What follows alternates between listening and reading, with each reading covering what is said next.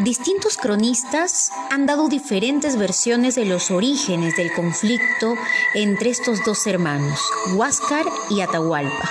Y estas versiones estaban en función, digamos que, de las simpatías de sus informantes nativos. Como europeos que eran, los cronistas trataron de averiguar cuál de los dos hermanos, Huáscar o Atahualpa, tenía más derecho al trono, lo cual en el mundo incaico no tenía ningún sentido, puesto que los incas no atribuían mayor valor al primogénito.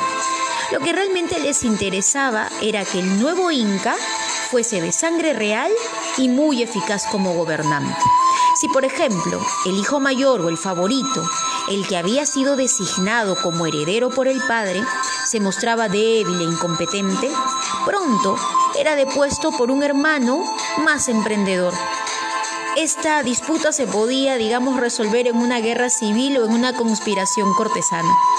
La mayoría de los once incas se impusieron después de alguna lucha de este tipo. ¿Y cuál fue el resultado?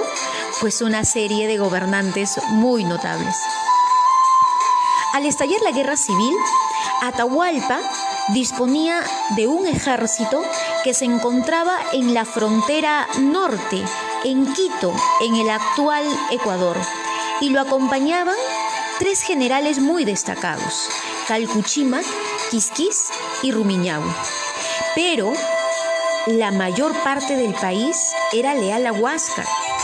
Así que bueno, en pocos años las relaciones entre ambos hermanos degeneraron en un conflicto totalmente abierto.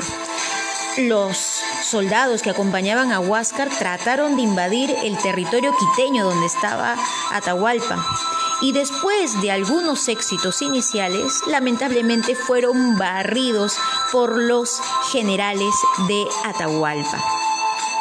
Una serie de victorias aplastantes culminó con la captura del propio Huáscar en una batalla junto al Cusco.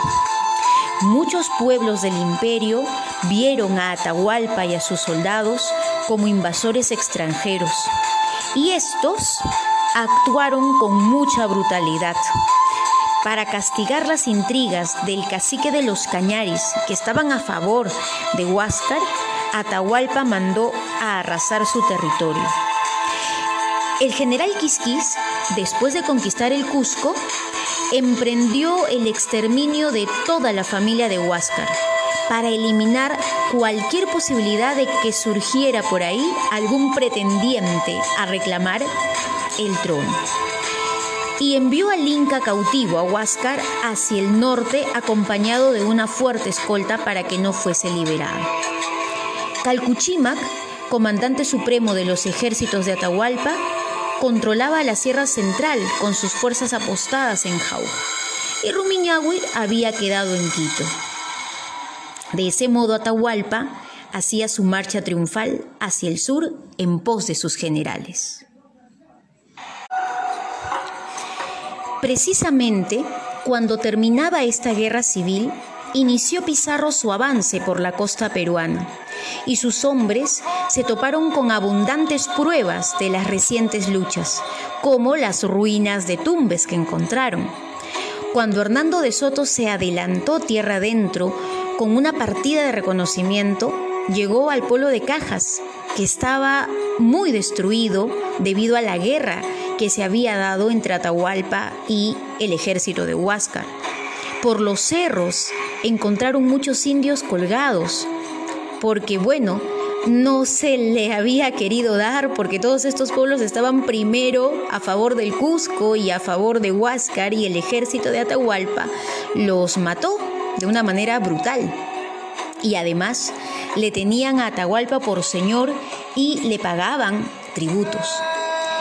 Al oír hablar de la guerra civil, Pizarro debe de haber comprendido de inmediato el valor que podía tener para él.